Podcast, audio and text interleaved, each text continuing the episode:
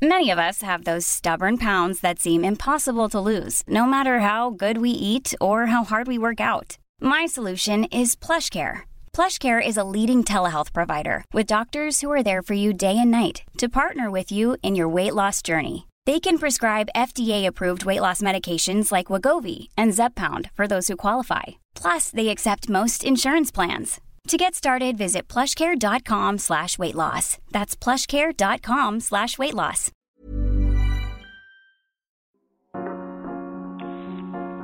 Remotas es un medio independiente que se graba a distancia con mucho cariño y esfuerzo. Hemos hecho investigación y conseguido invitadas maravillosas.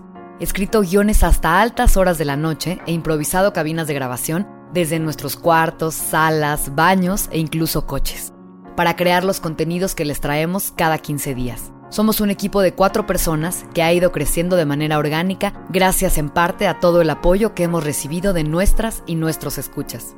Como todo proyecto, necesitamos ayuda para continuar haciendo este trabajo que tanto nos gusta, por lo que lanzamos una campaña de recaudación de fondos para la investigación, producción y realización de esta y la próxima temporada. Si quieren hacer un donativo al proyecto, pueden hacerlo a través de nuestra campaña en GoFundMe, que está en nuestras redes. Todo aporte suma y es por demás agradecido.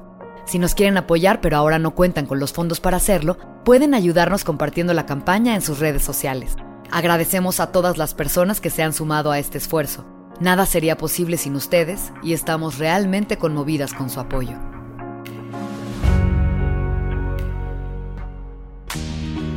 En Remotas, contamos las experiencias que han marcado la manera de entendernos como mujeres.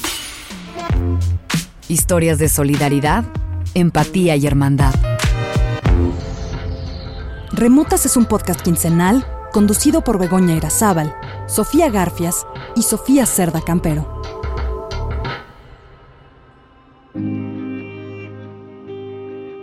Bienvenidas y bienvenidos a Remotas. Yo soy Sofía Cerda Campero. Sofía Garfias inició el 2021 con el pelo muy corto.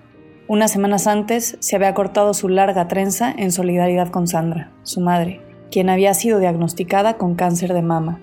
Estarían por comenzar una agotadora trayectoria física y emocional que duraría por varios meses. Sofía, como tantas veces lo ha hecho en su vida y en su trabajo, volvió a explorar las grietas, a ver el tambaleo, el caos y la ruptura, sabiendo que aunque la grieta se hiciera más grande, ella volvería a estar entera. Bego, por su parte, continuaba con su trabajo en el museo y escribía algunas de sus memorias en este espacio, como aquellos recuerdos que tiene de su abuela Irma, la defensora oficial del azul marino como el color elegante y la importancia del conjuntito hasta en la pijama. Memorias familiares a las cuales nos queremos aferrar para siempre. No imaginaba que en tan solo unos meses ella estaría por empezar sus propias memorias desde un lugar que ya no implica ser hija o ser nieta. Por mi lado, durante esos primeros meses, después de casi 15 años de dolores menstruales agonizantes y debilitantes, al fin me diagnosticaron con aquello que tanto padecía. Estaba, tal y como sospechaba, mala del vientre. Tenía dos quistes, uno en cada ovario, llamados en inglés quistes chocolate porque están llenos de sangre. Más adelante, una resonancia magnética reveló que tenía tejido endometrial en la zona pélvica esparciéndose hacia abajo y debían operarme cuanto antes. Mi cuerpo me exigía atención inmediata. El año se enmarcó por mucho miedo ante lo desconocido. Mientras sacábamos adelante la segunda temporada, tuvimos muchos momentos en los que nuestras juntas se volvían llamadas de desahogo ante lo que estábamos viviendo. De pronto llegaban a ser sentimientos arrolladores, pensamientos petrificantes. Necesitábamos encontrar refugio en las otras. Los abrazos se reemplazaron por palabras cariñosas y lágrimas a través de la pantalla. El 8 de marzo, cuando la vacuna aún no era una opción para nosotras, las mujeres de la Ciudad de México volvieron a tomar las calles en protesta por la violencia que no ha cesado en el país. Con un hashtag no soy bot ni de partido y usando también hashtag somos una voz, muchas tomamos las redes sociales para solidarizarnos con quienes estaban en las calles. Esto también nos llevó a cuestionarnos lo que entendemos por justicia y desde dónde se ejerce, a mirar que el problema viene de raíz, de un tejido de violencia que se esparce por todo el país. Afortunadamente, en la vida todos son olas, y si bien empezamos con un revolcón, en abril de este año, mientras planeábamos la agenda de la segunda temporada, Bego, con esa sonrisa transparente que tiene, nos anunció desde su ventana de Zoom que el episodio que teníamos planeado de maternidad tendría que ser el último de la temporada y sería narrado por ella. Tenía poco más de dos meses de embarazo y muchas ganas de ser mamá. Durante esas mismas fechas, me disculpo, ya no sé bien la cronología de los hechos, Sofía y su pareja tomaron la decisión de comprometerse. Cada vez que pienso en esto me acuerdo que una amiga me contó que su mamá siempre le decía, las cosas buenas hay que celebrarlas. Así que en unos meses celebraremos. Un año muy nostálgico. En junio hablamos con un artista cuyas canciones llevábamos escuchando desde que somos adolescentes. Desde Coatepec, Veracruz, Natalia Lafourcade se unió a nuestra plática de Zoom y fue nuestra amiga durante esas horas. Bego le dijo que se había casado con amor de mis amores. Sofía le platicó que hasta la raíz le recuerda a su papá, y yo le conté de mi diario de quinceañera con poemas horrorosos. Y así conectamos las cuatro en una conversación que nos llevó por varios momentos de nuestra vida olvidando la pandemia y nuestros problemas personales y todas esas cosas que teníamos atravesadas. Por mi lado, encontrar la conexión con mi cuerpo ha sido todo un descubrimiento, como aprender a hablar en otro idioma que no tiene palabras. Escribí, leí, pensé, sentí, sentí mucho, sentí más que nunca en mi vida. También me peleé con el sistema médico estadounidense y luego mandé todo a la fregada. Tomé un largo descanso y cuestioné la presión que me pongo a mí misma por siempre estar haciendo algo. Viajé a otra ciudad y vi otra vida un poco para poder regresar a la mía. A mi regreso, el 26 de agosto, después de una larguísima batalla, logré que me operaran con un seguro médico público y sin pagar un solo centavo, como debería de ser. Al día de hoy, mi cuerpo está libre de endometriosis. Poco tiempo después, en un hospital en la Ciudad de México, Sandra concluyó sus sesiones de quimioterapia y tocó la campana. Su tratamiento había concluido y ella, al igual que Sofía, siguen adelante. Bego, por su lado, cerró los últimos detalles de su trabajo e hizo las últimas emisiones de su programa de radio antes de que llegara Marina a su cuarto rosa con el cuadro de la chichona lactante. Se preparó para ser madre bajo sus propias reglas y tratando de no atosigarse por todos los consejos que tantas bien intencionadas madres le daban sobre crianza, productos para bebés, productos para mamás y los infines de etcéteras. El 20 de noviembre a las 4 de la mañana, hace poco más de una semana, Marina llegó a la vida. Y ahora, lo que dijo Bego la primera vez que vio el ultrasonido es más real que nunca. Marina, existes. Fue un año agotador, desprevenido, intenso e incluso despiadado. No puedo hablar por mis compañeras, pero al menos yo puedo decir que ningún otro año había llorado tanto, y por alguna razón creo que ya tampoco. Fue un año que nos obligó a ser vulnerables, a entendernos en otros espacios, a pensarnos sin tanto juicio, a agradecer que estamos vivas y sanas y bien.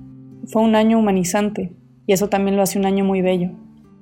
En Nueva York, las últimas hojas del otoño se están cayendo sobre el pavimento y ya saqué mi polvoso abrigo colgado al final de mi armario.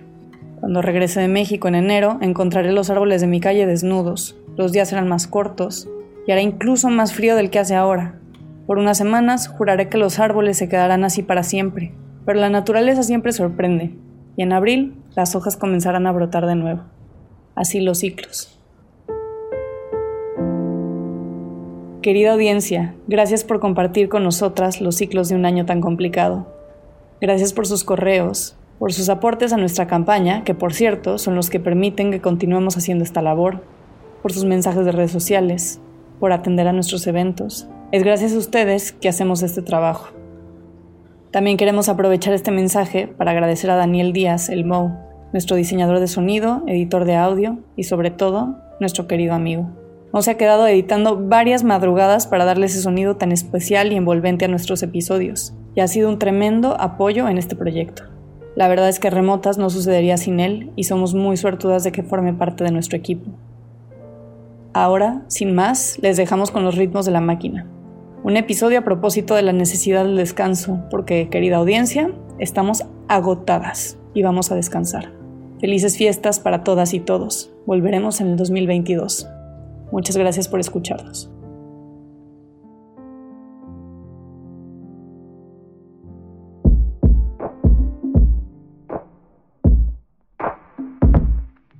En Remotas contamos las experiencias que han marcado nuestra manera de entendernos como mujeres Historias de solidaridad, empatía y hermandad. Remotas es un podcast quincenal conducido por Sofía Garfias, Begoña Irazábal y Sofía Cerda Campero.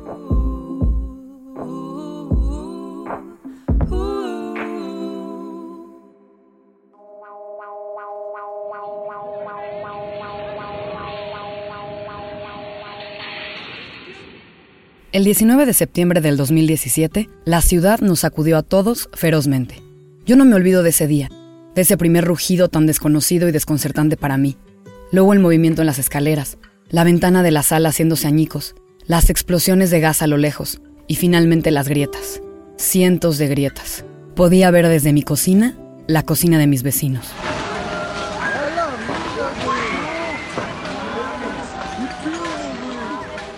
Recuerdo cómo Gabriel, el conserje del edificio, abría la puerta de la entrada de par en par para que todos pudiéramos salir. Y yo solo podía gritar, ¡Tu hija! ¿Dónde está tu hija? Me tomó del hombro para calmarme y me dijo, en la escuela, no sé. Como dato curioso de la memoria y del shock, mi esposo me habló dos veces para saber si yo estaba bien, porque se había olvidado de que ya habíamos checado que sí, que estábamos a salvo. Bienvenidas y bienvenidos a Remotas. Yo soy Sofía Cerda Campero. 19 de septiembre del 2017. La fecha quedó inscrita en la memoria colectiva de México como el día en que la Tierra se abrió. Quedaron sus marcas en el concreto.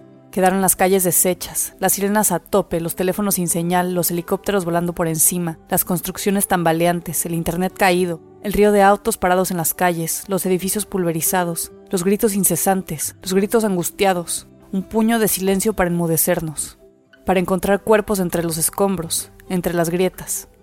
Lo vi pasar a 4.135 kilómetros de distancia.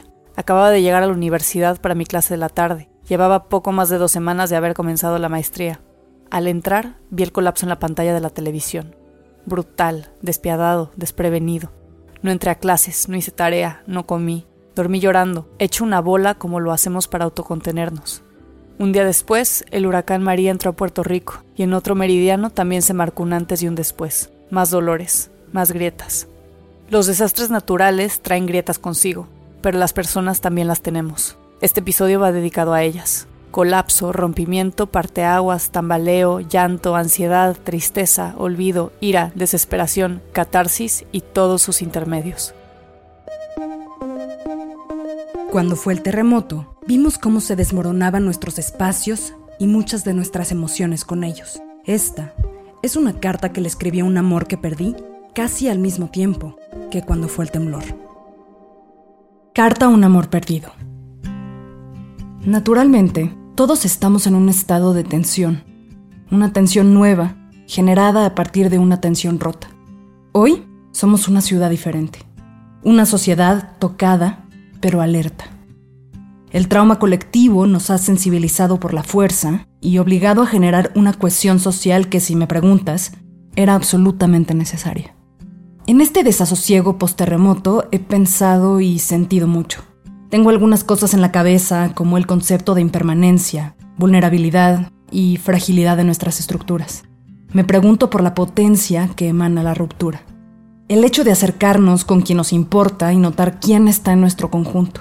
Me ha dado nostalgia y tristeza no poder estar junto a quien hubiera querido. Mi primer impulso, después de estos últimos dos temblores, fue querer saber si estás bien buscar abrazarte y sentir calor, darnos la mano y hacer trabajo humanitario juntos, asegurarnos de que todo eventualmente estará bien. Te conozco y sé que estas situaciones te duelen y te lastiman, pero sé también que te ha de ser muy alentador ver la participación colectiva para sanar. El silencio y la distancia entre nosotros se sienten cada vez más normales, y percibo de tu lado que no quieres que el acercamiento se malentienda, y que cualquier cosa pueda abrir una conversación que ya no quieres tener. A veces me vuelco con culpa y coraje a pensar que soy yo quien te ha alejado tanto con mi poca contención los últimos meses. Sí lloré todo reforma el día que supe que salías con alguien más. Sí te esperé afuera de la oficina y marqué por teléfono en las madrugadas. También te confundí en la calle con cualquier sujeto que me sugiriera alguien con tu complexión. Sí me aferré a la idea de algo que ya no sucedería jamás. Ojalá hubiera sido capaz de entenderlo la primera no como ahora cuando me dices que has decidido no contestar mis llamadas o ignorar mis mensajes para hacerme entender que ya no estás. Me he preguntado si me quieres, si aún te preocupas o preguntas por mí. Me he cuestionado si piensas que valgo. Vi que me has dejado de seguir totalmente en redes sociales y me hace sentir como si quisieras borrarme por completo de tu mapa y así desprenderte de mí. Me he sentido obsesiva. Traté con todas mis fuerzas de no soltarte, porque vi tantos atributos en ti, porque contigo aprendí a tener una relación, porque materialicé en objetos mi cariño, porque me sensibilicé a tu religión y te reconocí como alguien inteligente, como un ser que me entiende, porque empecé a querer a tu familia, me hice amiga de tus amigos, por tantas y tantas razones más esencialmente porque desde el principio creí en ti. Durante este proceso, perdí la confianza en mí. Me dudé todos los días, cuestioné mi autoestima y mi valor. Perdí el norte. Agradezco mucho a mis amigos de verdad la intención de regresarme un poco de mí. Habría querido que la separación se hiciera con más cariño, enalteciendo siempre lo bueno entre nosotros. Sin embargo, ya aprendí a aceptar y respetar que quieres seguir este camino sin mí. Entendí que no se puede pedir amor, porque el amor es el primer acto de humanidad. He finalmente regresado a mi piel, sensibilizada y fortalecida. Ante esta crisis que nos pertenece a todos, confirmo que soy un ser amoroso, solidario y responsable. En estos días, me doy cuenta que como sociedad necesitamos responder a algo más grande que nosotros mismos. Ojalá que esta grieta no se haga más profunda entre nosotros, porque hasta ahora eres, y seguramente seguirás siendo por un rato, la persona con quien sostenidamente mayor felicidad he sentido en la vida. Con todo el amor, Sofía.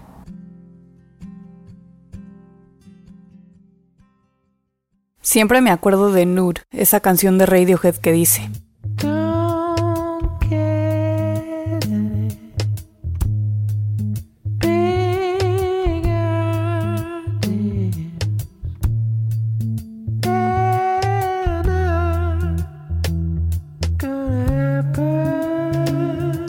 No te hagas grandes ideas que nada de eso va a pasar. Esto es un poco lo que sucede con las rupturas.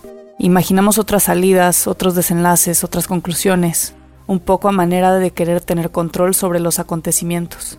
La realidad es que la vida no es así, no es cine, sino realidad pura y dolorosa. Sin embargo, y sin afán de sonar como club de optimistas, porque bien sabemos que también todo puede ser una mierda, la catarsis es un momento en el que podemos observarnos desde nuestro lado más humano posible, y seguimos lo instintivo por encima de lo racional. Ante la ruptura entendemos la colectividad, y como dice Sofía en esa carta, eso es algo mayor a nosotras mismas. La grieta eventualmente se hizo mucho más profunda. Se abrió por completo. Con la ruptura, sentí que una parte mía había sido amputada. La unidad nosotros estaba extinta. Llevé por muchos meses el trauma de la ruptura en el cuerpo. Parecía que a donde me moviera venía una nube negra encima mío. Estaba más flaca que nunca. Y en ese periodo aprendí que como buen mamífero, la separación inhibe el hambre. Cuando una cría se pierde de su manada, pierde también el apetito como una estrategia para no morirse en caso de no encontrar comida. El llanto era una fuerza que se apoderaba de mi voluntad. Con esta experiencia traumática, pensaba que mi sistema afectivo se había deteriorado por completo. Entonces, supe que tenía que desprenderme de esa imaginación necia del amor. Las aves en la brisa vuelan sin prisa. En septiembre del 2017 teníamos planeada la exposición Notas al Futuro, un proyecto de mi amiga y siempre socia, Sofía Garfias, y su socia Verónica Puché, que funciona como plataforma para establecer un diálogo a partir de la imagen, uniendo diferentes puntos de vista y ángulos culturales. El nombre, Notas al Futuro, hace alusión a un poema de Patti Smith. Listen, my children, and you shall hear the sound of your own steps, the sound of your hereafter. Memory awaits and turns to greet you, draping its banner across your wrists. Wake up, arms, delicate feet, for as one to march the streets. Esta exposición en particular, que sería la más contundente de la Galería Breve, un espacio que yo dirigía con pasión y muchas ilusiones, reunía el trabajo de 28 artistas de 12 nacionalidades, quienes respondían a sus respectivos escenarios políticos para así generar un registro gráfico de nacionalidades, identidades y perspectivas. El espacio estaba en una casa espectacular, estilo Art Nouveau, de pisos de madera y un patio inolvidable en la calle Berlín 37, en la colonia Juárez. Paralelamente, nos preparábamos para presentar esta misma muestra en el Festival Fotoméxico una iniciativa del Centro de la Imagen dedicada a la fotografía en pleno. El tema del festival era resistencia y Notas al Futuro era perfecto, ya que entablaba una conversación sobre el estatus de la fotografía de manera internacional. Para asegurar poder llevar a cabo todo en forma, bien pagado, con honorarios decentes, postales y pósters, visitas, actividades educativas, marcos y montaje, comenzamos una campaña de recaudación de fondos y con la ayuda de mucha gente juntamos 150 mil pesos. Por obvias razones, tuvimos que aplazar la exposición. Incluso nuestra campaña de recaudación se vio afectada. ¿Cómo pedirle a la gente ayuda para llevar a cabo un proyecto cultural cuando miles de personas se habían quedado sin casa? Decidimos recorrer la exposición un mes, en octubre. Por esos meses, Sofía estaba triste, porque había cortado con su novio, con el que creo que había sentido una posibilidad de futuro más sólido y real. La veía preguntarse, con ese vacío hondísimo, en qué había fallado, qué errores había cometido para que él no quisiera estar con ella. Hablábamos por teléfono, y algunas veces lloraba con tanto dolor que yo quería hacer una curita gigante y abrazarla. Me imaginaba calentando mis manos y soplando aliento caliente para llevarlo a su corazón. Cuando la veía, le limpiaba las lágrimas gigantes de esos ojotes azules. Yo quería devolverle la seguridad, hacerle ver que era y es perfecta como es, que por favor dejara de sufrir, pero tenía que ser así. Tenía que colmarse de melancolía hasta dejar ir, hasta desprenderse, hasta volver en sí y sanar.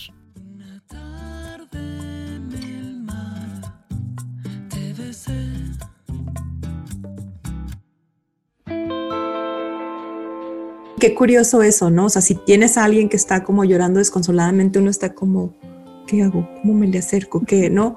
Eh, ahí en ese momento nos preocupa ser invasivos, ¿no? Cuando en otros sentidos o en otros niveles o en otras conversaciones somos súper invasivos con las personas que nos rodean, ¿no?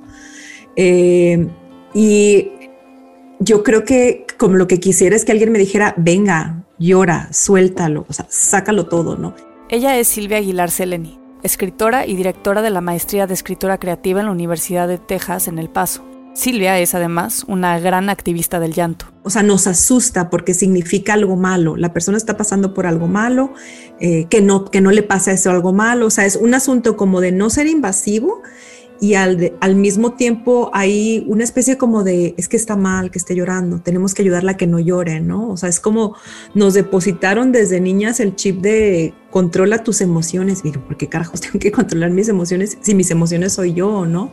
Y que pueden coexistir y cohabitar con otro montón de, con mi intelecto y con mi razonamiento y demás. Sería imposible para mí contar la cantidad de veces que me han dicho que soy una intensa. Un 95% de ellas me lo han dicho hombres. Imposible también contar la cantidad de veces que se lo han dicho a mis hermanas y amigas. No le busques, no le llores, no le hables, no le muestres, no le digas, no le des, no le intenses. No le vayas a intensear. Que no le intenses, pinche loca. Contrólate, que nada da más asco que la vulnerabilidad. Durante mis 20, di y recibí mil consejos pendejos de cómo ser una mejor reprimida, mismos que jamás obedecí. Aprendí a almacenar las emociones, entre comillas, negativas que surgían dentro de un espacio antagónico que debía de ser evitado, porque no vayamos a desbordarnos con tantos sentimientos. Al no afrontarlas, al colocarlas en este otro espacio, eso que sentía, llámese rabia, enojo, tristeza, soledad o todos los anteriores, se manifestaba de otras formas mucho más torpes y destructivas.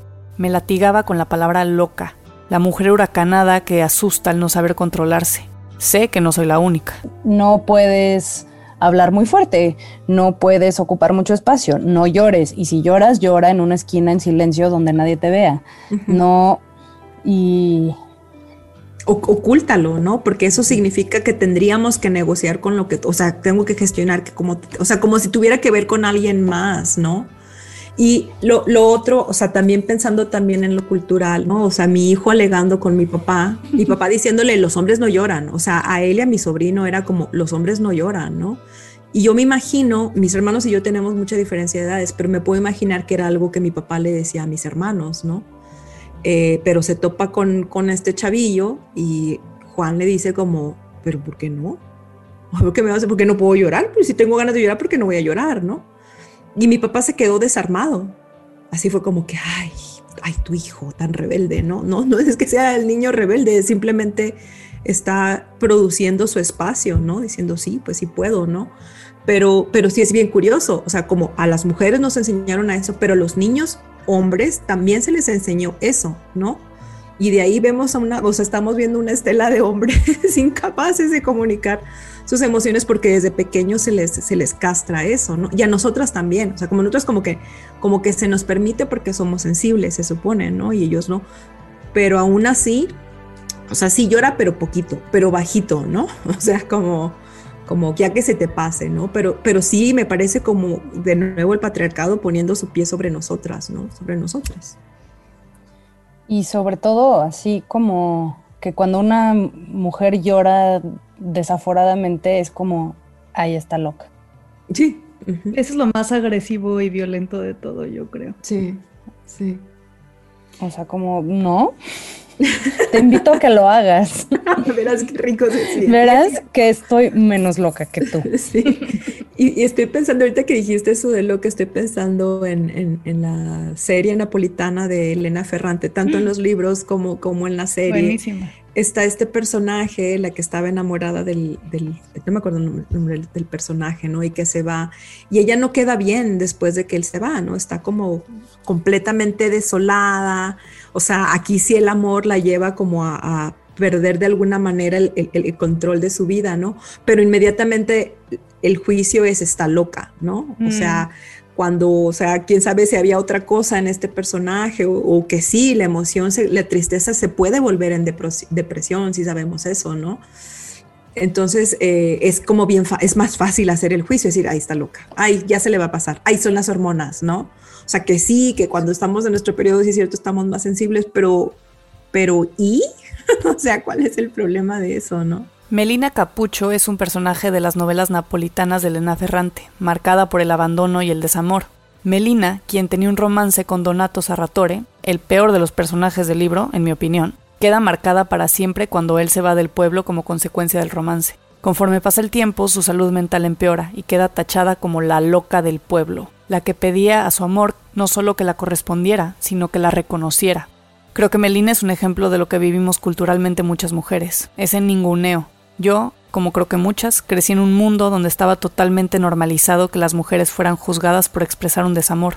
Era normal hablar de mujeres con traumas desde la insignificancia y la exageración. Y sobre todo, que nosotras mismas nos dijéramos que eso no era para tanto. Y que, y que en eso pareciera que estamos haciendo como un auto gaslighting, ¿no? O sea, porque nosotras mismas también, o sea, deja tú la gente, una misma se cancela, ¿no? Bueno, ya, ya me voy a calmar, ¿no? Que no se me note que lloré. Pues lloré, ¿sabes? O sea, como, como pero es cultural, o sea, yo estoy de acuerdo que esto es cultural, o sea, es como de pronto decir que, esta es una, una, emoción negativa y que no debemos tenerla, ¿no? Pues, ¿cómo no voy a tenerla, no?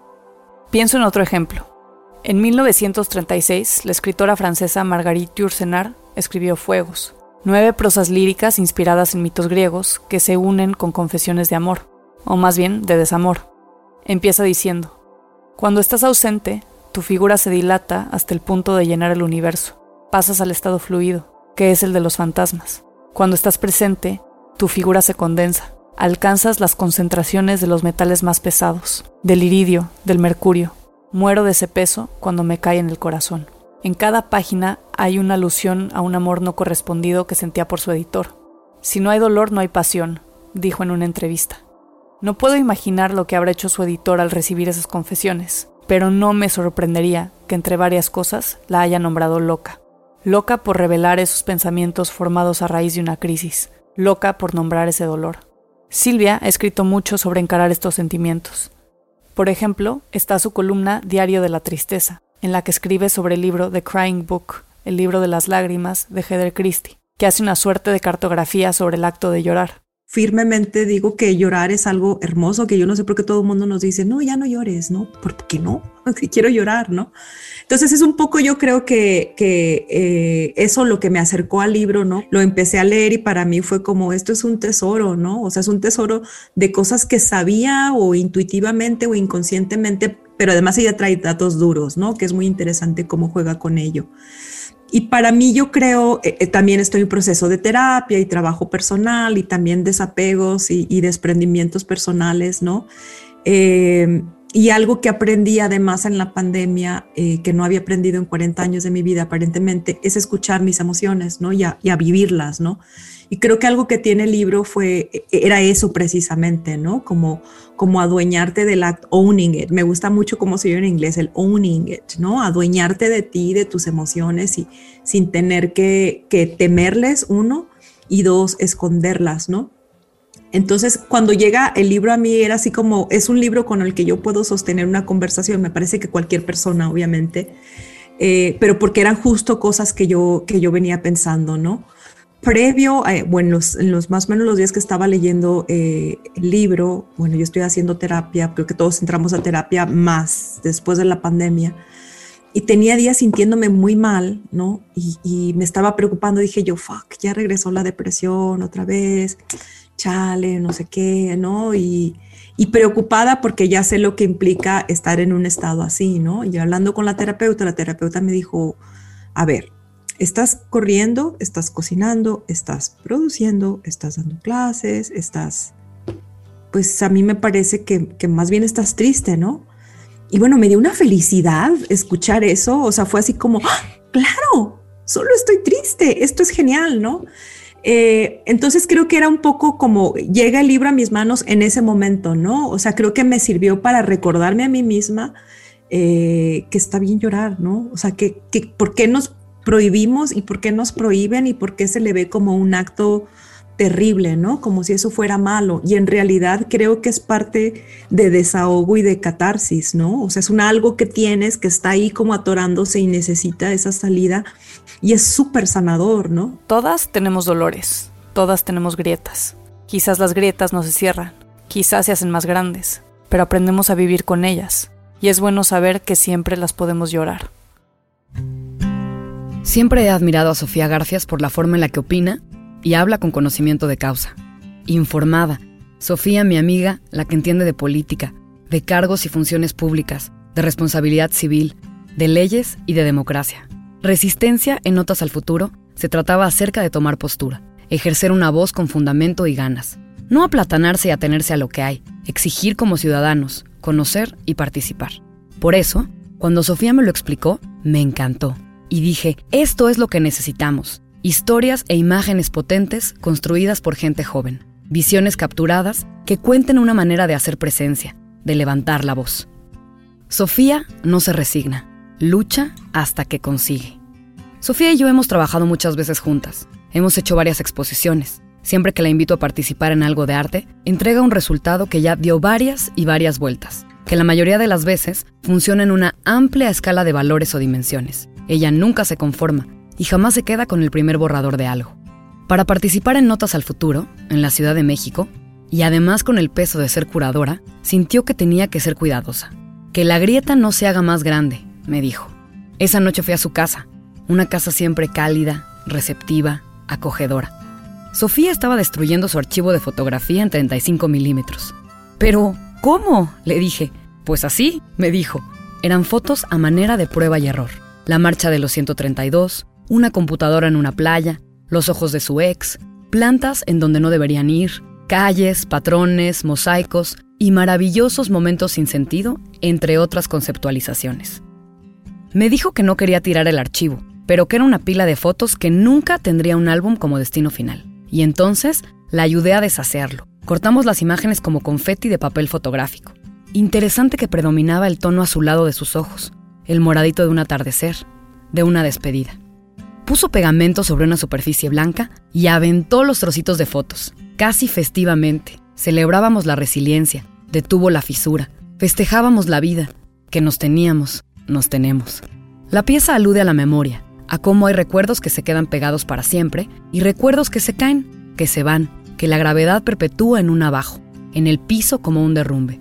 Esa fragmentación de sus ojos son los pedazos de pared de un nuevo edificio, una nueva estructura. Lo que Sofía estaba haciendo con esta pieza, que la grieta no se haga más grande, era vaporizar su pasado inmediato.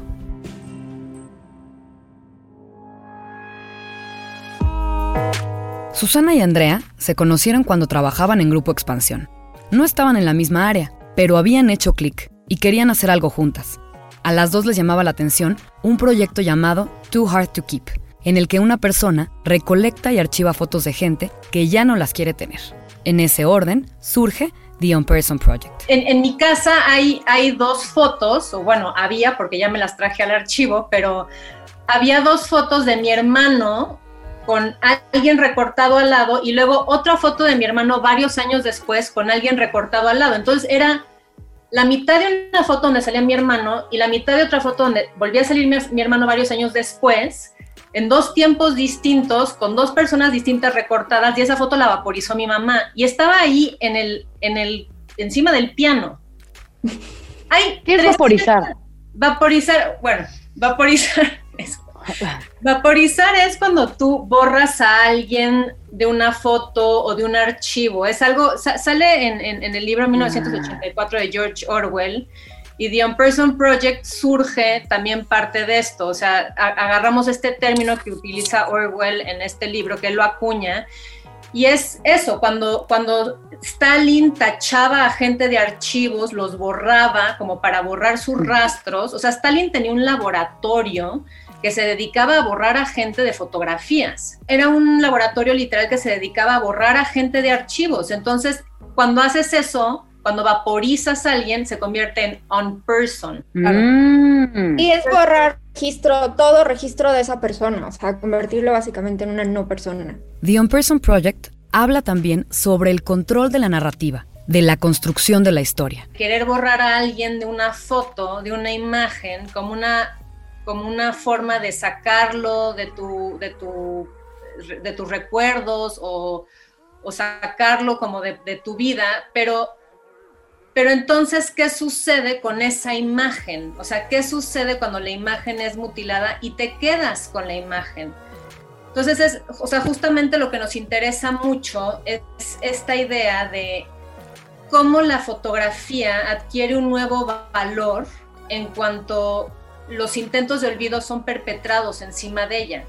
No, o sea, la foto, la, fotografía estás tratando de borrar a alguien se vuelve en una pieza nueva una vez que tu cuerpo incide para tratar de olvidar.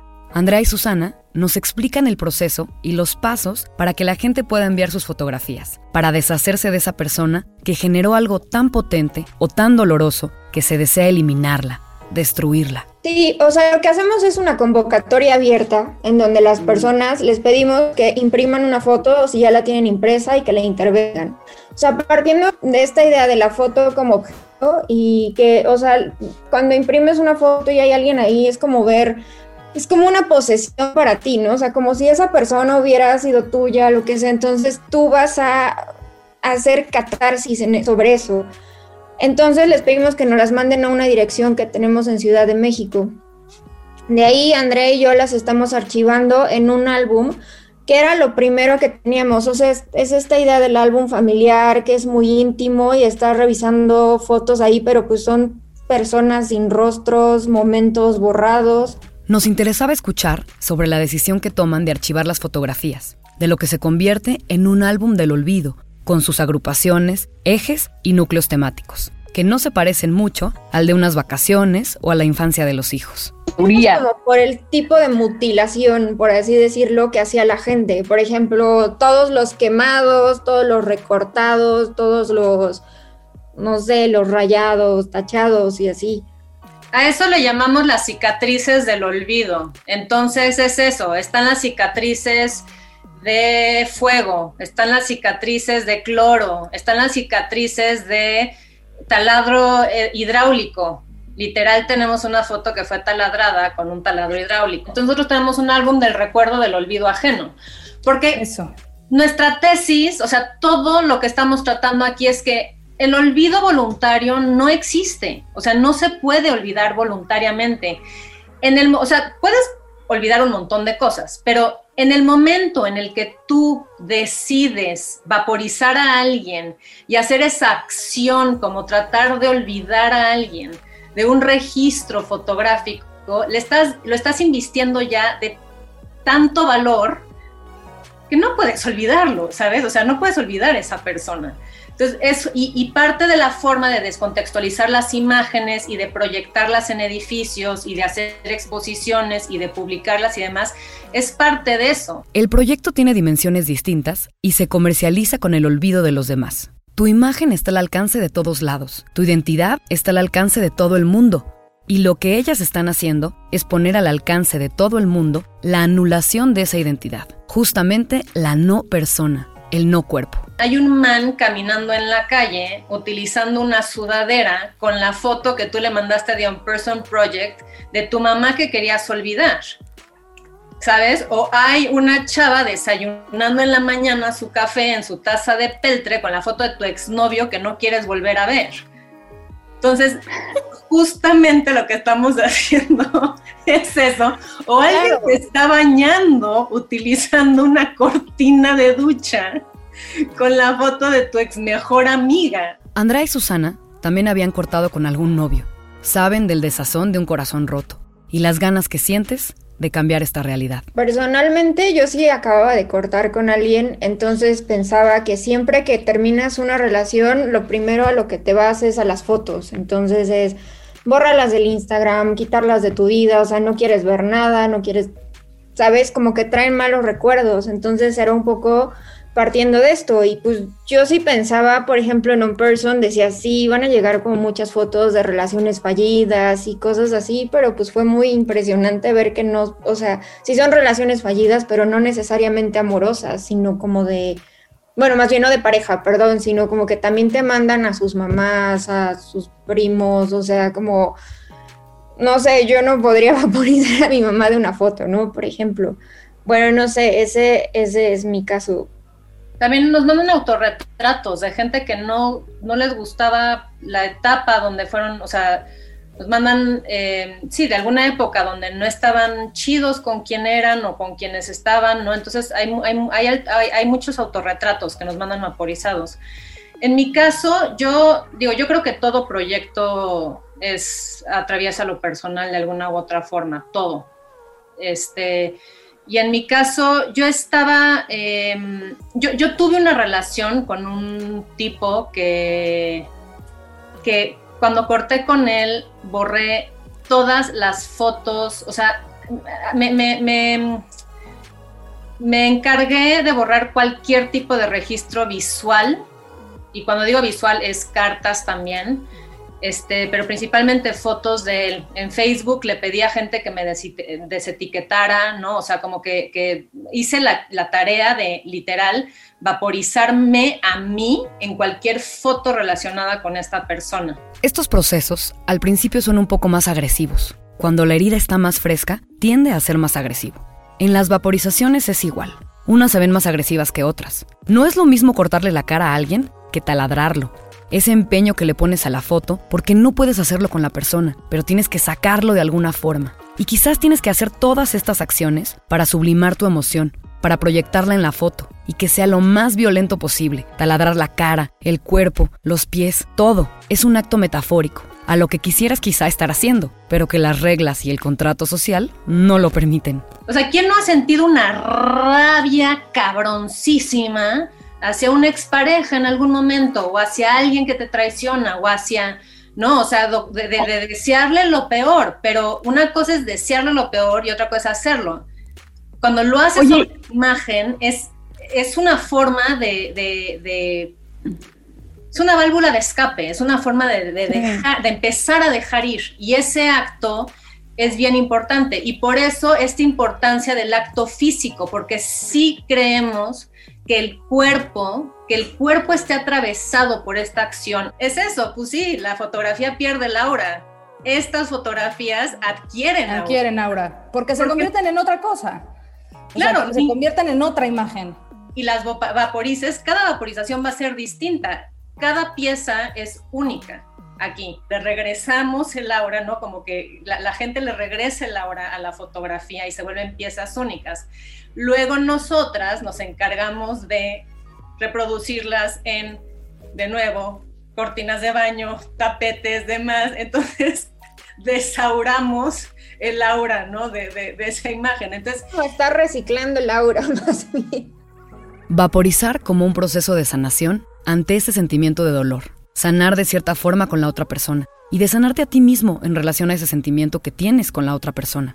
Sí hay un proceso de duelo en esto. Si tu duelo va atravesado, está atravesado por la imagen, por el retrato, por el valor del retrato, por el valor de la fotografía del objeto fotográfico. Es una manera increíble de hacer duelo. Al final, termina de una forma bonita, de algo que terminó súper mal, que de pronto ya es una taza, y en las mañanas tomas café con la foto de alguien que quisiste olvidar. La distinción que debe hacerse entre olvidar y dejar ir es importante para superar el dolor. No, es que justamente es eso. O sea, algo, algo que creo que no hemos mencionado es ese, ese documento con, con la cicatriz del olvido.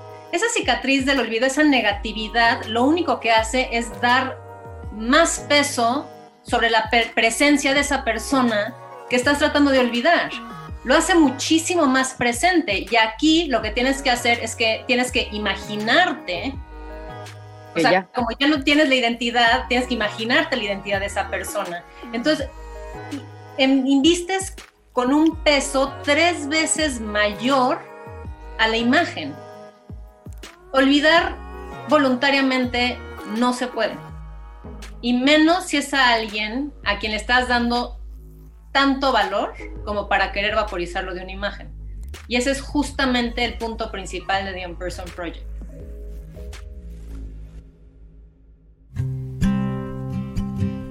Meses más tarde, mi hermana y mi cuñado compraron la pieza Que la grieta no se haga más grande. Y cada vez que la veo en su casa, recuerdo con nostalgia esta época, esta obra como un recurso para sanar la grieta en muchos aspectos, un objeto silencioso que pareciera gritar con el puño en alto. El cuadro no debe colgarse, debe ir recargado en la pared a nivel del piso, para recordarnos que la memoria en este caso no flota, está o no está. Que la grieta no se haga más grande siempre me sonríe desde la sala y agradezco que pueda contar esta historia. Las separaciones nos hacen seres vulnerables, neuróticos, obsesivos, defensivos. Sin embargo, es en esa oscuridad donde podemos imaginar otras posibilidades del yo. Hoy ya le eché ojo a alguien más y ahorita está en nuestra casa sentado en la terraza mientras escribe y toma un café. Agradecemos a Andrea Tejeda y a Susana Moyao por su contribución en este episodio. Les recordamos que pueden seguir la evolución de The On Person Project en theonpersonproject.tumblr.com o en las redes sociales en arroba The Project. Pónganse en contacto con ellas para mandarles sus vaporizaciones y estén pendientes del ciclo de conferencias The On Person Talks. Agradecemos también a Silvia Aguilar Seleni por compartirnos algunas nociones para aprender a llorar. La pueden encontrar en Twitter como arroba silviruc, con Y y K. En esta emisión le agradecemos a Fernando Nambo, a Tania Lili y a Laura, Claudia y Juan José Irazábal por su generosa contribución. Les recordamos que somos un medio independiente y pueden hacernos un donativo a través de nuestra cuenta de PayPal arroba remotaspodcast. El guion es un trabajo en equipo realizado por Sofía Garfias, Begoña Irazábal y Sofía Cerda Campero. La producción y diseño de sonido es de Daniel Díaz Elmou. Escucharon Que la grieta no se haga más grande. En Remotas contamos las historias que han marcado la manera de entendernos como mujeres.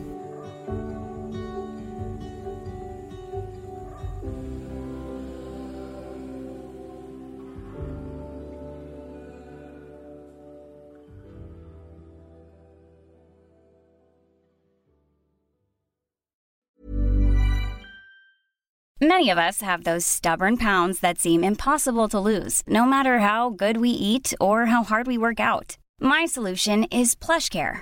PlushCare is a leading telehealth provider with doctors who are there for you day and night to partner with you in your weight loss journey. They can prescribe FDA-approved weight loss medications like Wagovi and Zepbound for those who qualify. Plus, they accept most insurance plans. To get started, visit plushcare.com slash weight loss. That's plushcare.com slash weight loss.